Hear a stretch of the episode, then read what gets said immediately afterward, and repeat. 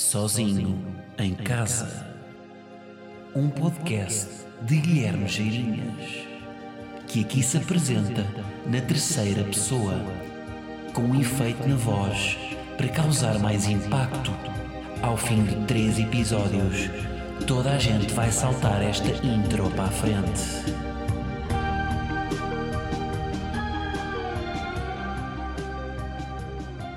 Está a rolar, como é que é, malta? Episódio número 4 de Sozinho em Casa. E hoje falo-vos de onde? Falo-vos da minha cozinha. Pois é, estamos aqui na cozinha. Vou cozinhar, o que é um risco. É um risco porque vai haver barulho. Portanto, para o áudio, eu espero que não. Eu vou ser gentil também na forma como. Como, faço, como corto um pimento ou como coloco as coisas na panela. No entanto, para o vídeo é mais uh, vá lá, mais dinâmico do que estar sentado sem fazer nada, não é? E portanto vou ter que jogar aqui com este trade-off durante o podcast, que é o que é bom para o vídeo e o que é bom para o áudio. Portanto, tentar ter um conteúdo que no vídeo seja pá, atrativo, não é? Porque no YouTube eu estou, lá está, estou a competir com, com o sarcasmo, não é? A pintar o cabelo. Uh, portanto, não ser uma coisa muito. Se bem que eu também acho que é bom ser uma coisa parada, mas tentar aqui sempre fazer uma, uma atividadezinha e, por outro lado, não prejudicar o áudio, que, que, pá, que é o mais importante num podcast, não é? Isto é um risco também porquê? Porque epá, eu cozinho, eu não cozinho muito bem, uh, a verdade é essa. Uh, epá, porque eu pouco cozinhei até aqui, ou quando vivia em casa dos pais, raramente cozinhava. Tipo, fazia torradas, mesmo assim queimavas, portanto não. Pá, no entanto, vou tentar hoje fazer qualquer coisa. Eu tenho, eu tenho um ou dois pratos que sei que funcionam, sabe? Tipo, é, é tipo aquele gajo que sabe tocar as dunas na guitarra. Pronto, eu tenho aqui um ou dois pratos que sei fazer. Uh, e pá, e é um desses que eu vou, que eu vou tentar fazer, um, que é um wok de camarão. Portanto, tenho uma frigideira wok, camarão, pimenta, tenho aqui uh, pimento vermelho, pimento verde, tenho uma cebola, tenho alho, depois tenho aqui uma data de condimentos, uh, temperos. Mas eu, pá, eu, a verdade é, eu não cozinho muito, no entanto, desde que me mudei, epá, se pedi o Eats duas vezes foi muito. Porquê? Porque a cozinha, apesar de tudo pá, como eu estou naquele processo inicial de ainda aprender a cozinhar, tu achas graça. Tipo, não me importa cozinhar. Tipo, todos os dias me apetece. Porquê? Porque eu estou no momento de aprendizagem. Ou seja, quando vocês estão a aprender qualquer coisa, vocês uh, acham giro porque a curva de aprendizagem no início é exponencial. E portanto, eu todos os dias aprendo qualquer coisa, não é? Tipo, a dose do sal que eu devo colocar, a dose de pimenta, como é que se corta um pepino em cubinhos simétricos. E portanto, houve dias que correu mal, mas no dia a seguir correu sempre melhor porque a aprendizagem é sempre vertiginosa. Há de chegar um dia em que vou-me fartar, não é? Porque, porque já vou estagnar, já vou saber como é que se faz e torna-se uma rotina e aí deixo de ter interesse. E isto é com todas as atividades que nós fazemos. O, o exemplo mais, mais clássico talvez seja o, um, aprender a ler, não é? Porque na escola, primeiro ano, não é? Ainda estamos com o ranho nas aulas, uh, nós vamos aprender. Como é que começamos a aprender a ler? Vogais, é? com o A, E, I, O, U. Depois passamos para os ditongos, não é? E conseguimos conjugar logo um ditongo, não é? Um A com um O dá ão, um, um O com um I dá oi. Uh, depois vêm as consoantes e, portanto, todos os dias há uma, uma evolução e nós conseguimos, uh, pá, cada dia há uma aprendizagem nova. Mas depois, a partir do momento em que começa a estagnar, ler já não se torna, ou seja, o objetivo já não é conseguir juntar letras e palavras, é conseguir interpretar. Porquê? Porque o ler já estagnou. Eu acho que o momento, para mim, o momento em que nós ler deixa de ser interessante é, imaginem, quando estamos a ver um filme e conseguimos ler as legendas. Quando, quando conseguimos ler as legendas até ao fim, ok, atingimos o, pá, os 80% de ler bem e a partir daqui, tipo, pá, é, é muito difícil evoluir, estagnamos. Como é que se chega aos 100%? Porque nem toda a gente lê bem, não é? Quem é que lê, lê bem a 100%? É, por exemplo, os declamadores de poesia. Porque esse aí tem que colocar interpretação na, na, no texto, não é? Portanto, não é só ler. Eh, e isto é um exercício bom que é ler em voz alta. Pá, não vão ler em voz alta uh, no metro, não é? Na, na, estação do Senhor Roubado, porque é só bizarro estarem a ler em voz alta com pessoas ao vosso lado, a menos que elas queiram ouvir, o que eu acho que não seja o, o caso numa carruagem do metro, em hora de ponta. Mas se quiserem, pá, sei lá, em casa, quando estiverem sozinhos, ou mesmo ler para alguém, para a família, pode ser giro ler em voz alta ajuda muito à interpretação. Eu quando comecei a fazer, eh, quando comecei agora a tour, eu, e mesmo quando escrevo as minhas crónicas na sábado, eu depois leio sempre em voz alta para interpretar. Porque a interpretação da leitura pá, é das coisas, é onde vocês uh, treinam as vossas skills de, de tudo, é, ou seja, a vossa expressão corporal, a vossa expressão de, uh, mesmo facial, pá, se quiserem, pá, para teatro, não sei, e é útil em tudo, mesmo a vossa postura, por exemplo, para apresentações orais, se vocês lerem em voz alta, isso já vos vai ajudar. Uh, dei aqui um salto, mas portanto, ou seja, isso é tipo leitura a 100%. Uh, e aí é mais difícil chegar, não é? Se calhar dos, de passar de 80% de competência de leitura para 100% demora, é pá, 10 anos de treino. Enquanto passar do 0 aos 80% de leitura, aprender as vogais, as consoantes, isso demora se calhar um ano. Não é? Portanto, o início, a curva de aprendizagem é exponencial. E é isso que eu sinto também na cozinha, que é, eu durante um ano vou aprender tudo, não é? Muito rapidamente, pá, e depois vou estagnar e, e se calhar vou-me fartar, não é? Ou então não me farto e torno-me num, num chefe de um restaurante do Sapessoa. Uh, entretanto, já passaram, não sei quanto tempo é que passou, mas ainda não peguei em nada para cozinhar, não é? Portanto, vou começar a, a cortar um bom pimento. Uh, espero que cozinhar não prejudique a qualidade do áudio, nem a minha atenção ao, ao que estou a dizer também. Mas, yeah, pá, eu não tenho muitas condições para ser um bom cozinheiro, vou-vos dizer. Primeiro, porque não tenho olfato. Quem já foi aos meus espetáculos ao vivo já sabe disto, porque eu falo, isto é um dos meus, dos meus beats, é sobre não ter olfato. Uh, pá, não tenho olfato, não sinto cheiros a nada, né? não sinto cheiro a pá, todos cheiros, gasolinas, cafés, uh, café, perfumes, pá, não sinto, não sinto cheiro a nada. Isto para cozinhar é, é problemático, não é? Porquê? Porque precisamos aqui do, do que eu sei, não é? Do que me dizem, precisamos do, do olfato para cozinhar. No entanto, eu tenho esperança uh, que não ter olfato não interfira na cozinha.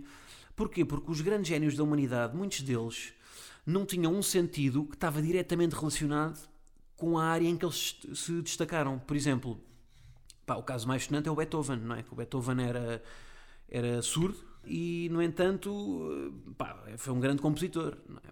Pá, pintores, há também, e volta e meia um gajo vê tipo naqueles comentários de pintores que eram cegos, sabem? Uh, pá, um pintor cego, não é? Como é que ele, como é que ele pinta, como é que ele tem a, a sensibilidade para pintar, não é? Ou pintores sem membros, não é? Que pintam com a boca. Pá, tem, tem graça agora, mas é verdade. Tipo, há pintores que, que não têm membros superiores e pintam com a boca. Ou seja, há pessoas que se destacam na sua área e que não têm o sentido que mais é importante para ela. Portanto, até que ponto é que eu, posso, eu, que eu não posso dar um bom cozinheiro, não é? Por não ter olfato. Já havia aqui uma história, não é? Guilherme, o cozinheiro que não tem olfato. Um, mesmo paladar. Será que eu tenho? Eu também tenho esta dúvida que é: será que eu tenho paladar? Porque eu, eu, eu acho que tenho. Consigo distinguir entre entre um pimento e uma courgette. Uh, agora, entre Coca-Cola zero e Coca-Cola normal, não consigo. Mas isso ninguém consegue. Vocês não me venham para aí também estar agora a dizer que conseguem, que, isso, que eu sinto que vocês estão aqui a, não estão a ser verdadeiros comigo. Uh, mas depois também pode haver o inverso, que é normalmente as pessoas que não têm um sentido, né, os cegos, por exemplo, apuram sempre muito mais o olfato. Será que eu, como não tenho olfato, apurei muito mais o paladar? Uh, também há aqui isso, não é? Portanto, um, uh, pode ser este, este, não ter olfato até pode ser pode dar a volta e pode ser bom para um cozinheiro. Olha, humorista, qual será o sentido que um humorista uh, não uh, ou seja, portanto, o equivalente a isto do Beethoven, um sentido que um bom humorista não teria, que valorizasse ainda mais o trabalho dele. Eu diria talvez a visão, yeah, a visão sem dúvida, porque é a observação, não é? O humor é só observação. Uh, pá, a mesma audição. Vocês, não, um humorista, se não ouvir, só, não é? Se, estiver só a observar, pá, tem material para tanta coisa, não é? Tipo, basta estar sentado num banco de jardim a observar que, que não precisa ouvir nada, não é? Claro que ajuda também. Uh, mas, yeah, um humorista sem dúvida, um humorista cego não dava. Pá, era, era muito complicado. Uh, não é? Um Stevie Wonder da comédia. Pá, quem tiver no vídeo eu sinto que tipo, me vai julgar altamente porque eu não sei, eu não sei mexer nisto. Tipo, eu, eu, eu sou eu estou tipo a aprender a andar de bicicleta, sabem? Tô, ainda tenho as rodinhas, estou, pá, não sei cortar, não tenho destreza, não tenho rapidez, não tenho, mas eu vou lá, tipo um gajo, depois vejo aqueles vídeos do Tasty, não é, na, na net e fico louco, tipo, como é que eles fazem aquilo, como é que eles cortam aquilo daquela forma, como é, como é que não cortam um dedo, eu estou sempre, pá, estou sempre com feridas nos dedos, tenho um penso, quem está no vídeo está, está a ver, tenho um penso no dedo, porque, pá, porque não, não, não sei, não sei fazer as coisas. Mas é pá, portanto acho que cozinhar por enquanto tem sido terapêutico. Agora, claro, gosto mais de comer do que cozinhar, não é? Comer é. Sabem onde é que eu gosto de comer? Em viagem. Para mim, pá, sem exagerar, 70% de uma viagem é comer. Uh, pá, se o país for sujo, se as pessoas me tratarem mal, pá, se eu comer bem, gostei. Porque é na comida que vocês veem, uh, pá, que vem a cultura, não é? Eu acho, por exemplo, eu acho mais importante, imagina, eu vou a Paris eu acho mais importante uh, epá, ir ao melhor sítio de baguetes do que ir à Torre Eiffel, não é? E levar com turistas lá chatos. Estou quase a chorar porque estou aqui a cortar uma cebola, mas é porque tenho saudades de casa, não é? Porque estou a cortar a cebola. Uh, e estou a colocar, agora vai começar barulho, não é? Pois, agora é, agora é barulho. Vocês estão a ouvir. Uh, pá, no fundo, viajar. Uh, isto foi, pá, eu ouvi isto aqui uma vez, ouvi isto numa, numa conferência do, do Festival de Cannes, que eu fui, a, fui há dois acho que foi há dois anos, do, do CEO da, do Airbnb, que agora não me lembro do nome, que ele estava a dizer tipo, o, que é, o que é que para ele era viajar. E, e tipo, viajar, ou seja, vocês, é muito mais importante vocês irem à Espanha e comerem uma paella, porque é isso que os espanhóis fazem, não é? Os espanhóis comem paella, os espanhóis não ver museus, não é? Uh, e ponham, aliás, é, basta olharem para o exemplo de Lisboa. O que é que vocês fazem em Lisboa? Vão jantar ao LX Factory, vão, vão sair ali para o cais, não é? Porquê que, se fosse, porquê que vocês haviam de ir ao Mosteiro dos Jerónimos enquanto turistas se o que vocês fazem não é isso? Percebem? Portanto, nós devemos fazer nos outros países aquilo que fazemos no nosso país. Porque só assim é que nós conhecemos a cultura. Se nós formos, formos fazer para os outros países o que os turistas fazem, nós não estamos a descobrir o país. Não é? Estamos só a descobrir aquilo que, que os guias turísticos nos dizem. Um, e portanto, se calhar, em vez de ir, pá, por exemplo, já que estamos a falar em comida, ir ao hard rock de, de Varsóvia, não é? E trazer uma t-shirt do hard rock a dizer Varsóvia, é pá, giro, sim senhor. Mas isso não é, não é tipo, não é conhecer a cidade, não é? Se calhar tens que ir lá ao. Como é que se chama? Goulash, não é? Ou tens aquelas, aquelas sopas de, de enchidos que eles têm, porque isso é que é típico. Não é estar a ir ao Hard Rock, que é, um, que é um estabelecimento que há em todo o mundo, não é? E que vocês aí não estão a aproveitar a cultura, não estão a descobrir nada sobre o país.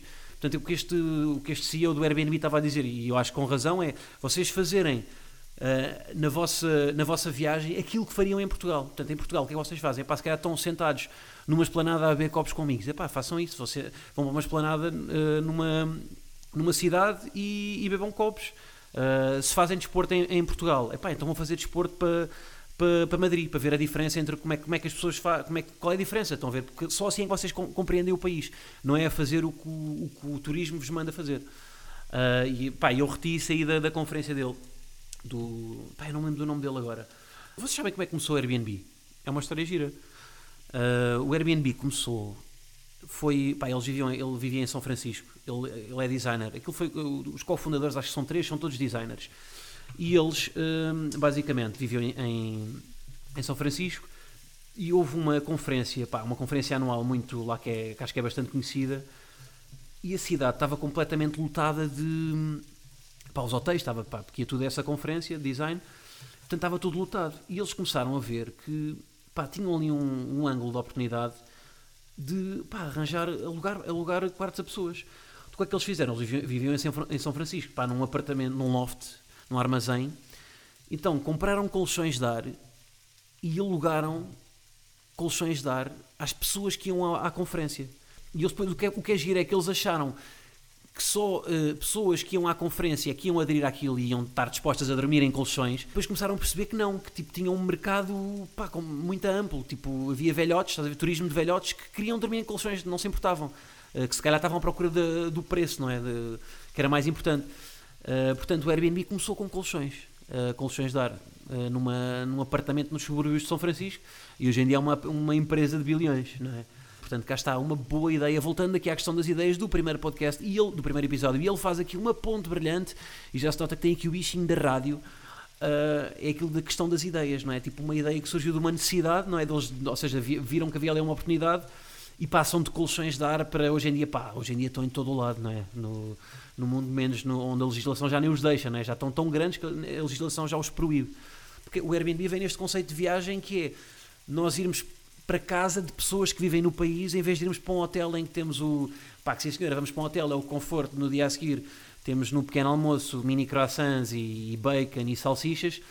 Uh, pá, mas se vocês forem, fizerem a experiência de Airbnb, eu, já, pá, eu por acaso não sei se tive sorte ou não, e o Airbnb também não me está a pagar para eu dizer isto, mas eu fiquei sempre em casas muito fixe em Airbnb. Também procuro bem.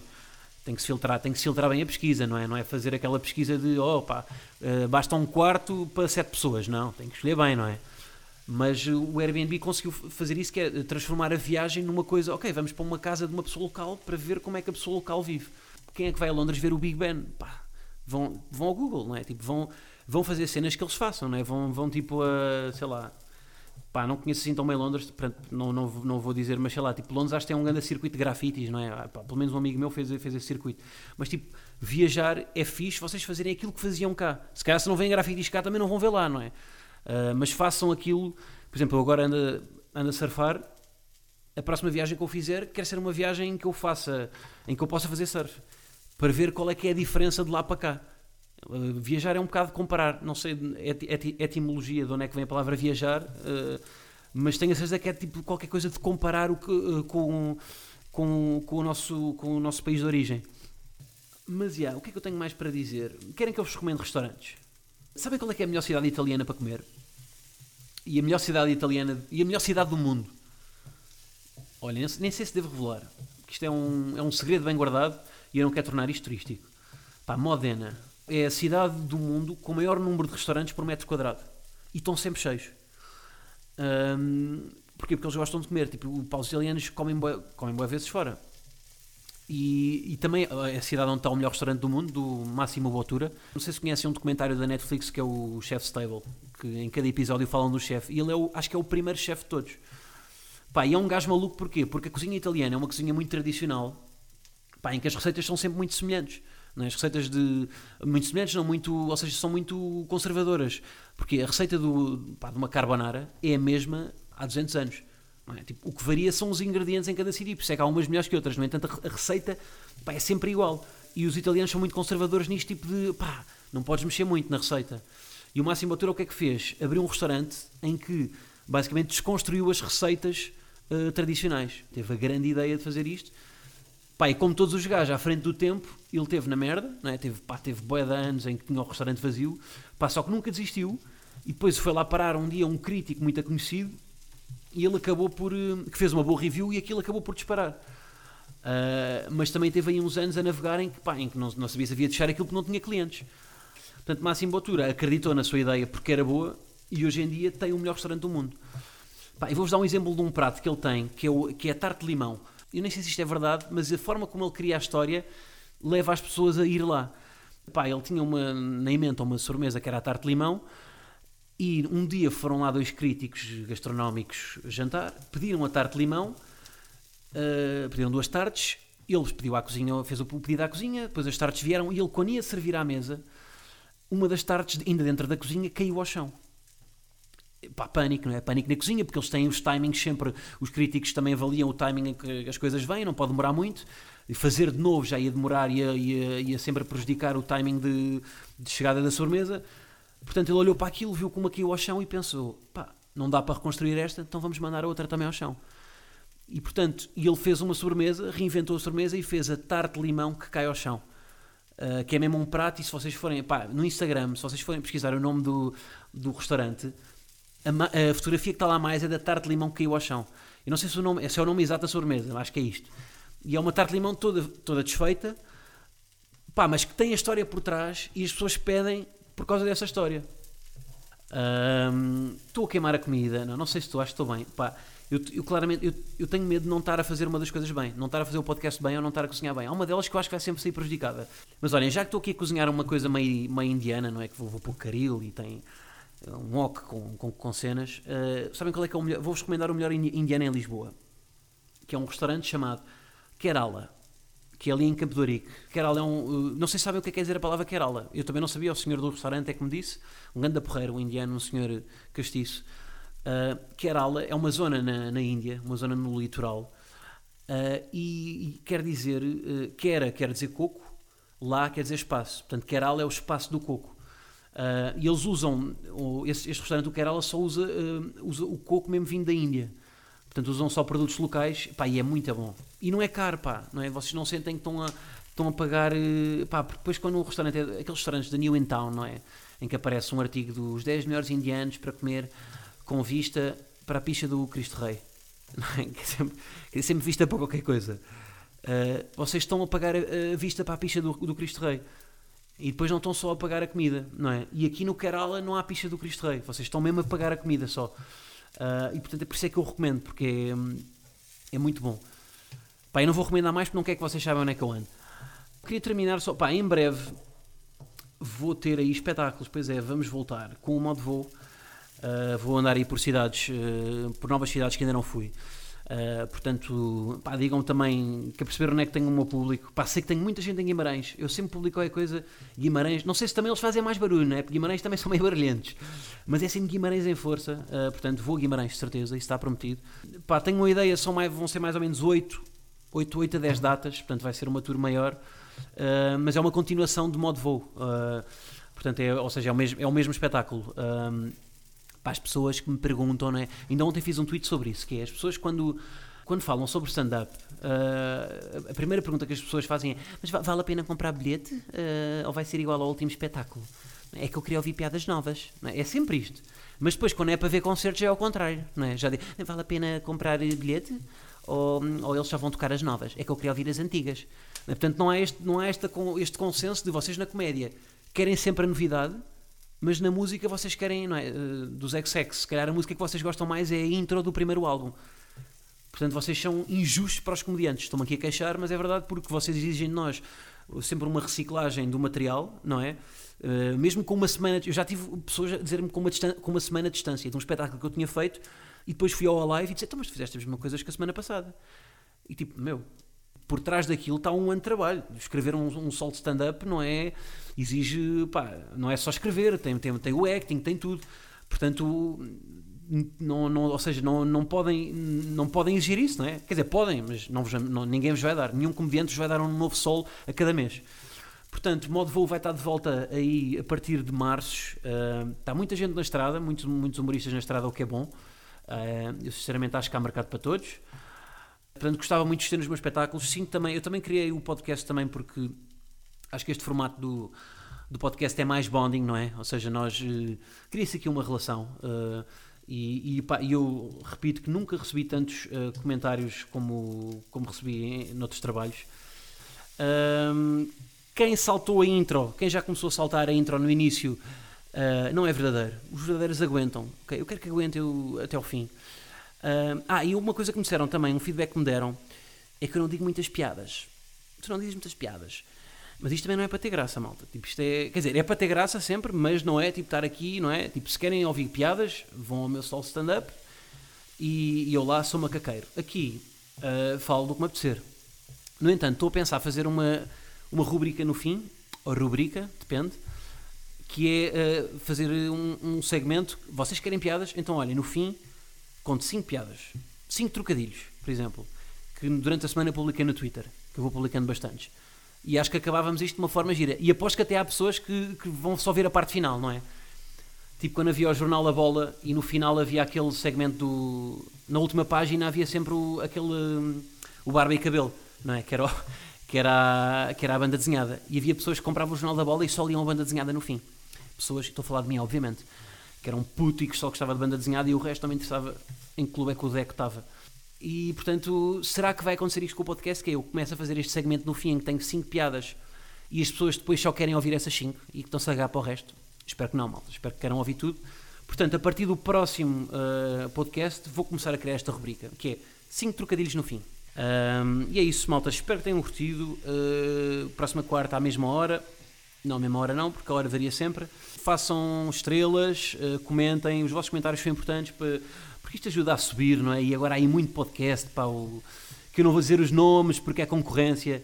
Uh, não, mas é concorrência saudável. Mas, mas pá, ajudem isto a subir porque há, porque há muita gente também aí a fazer coisas boas também.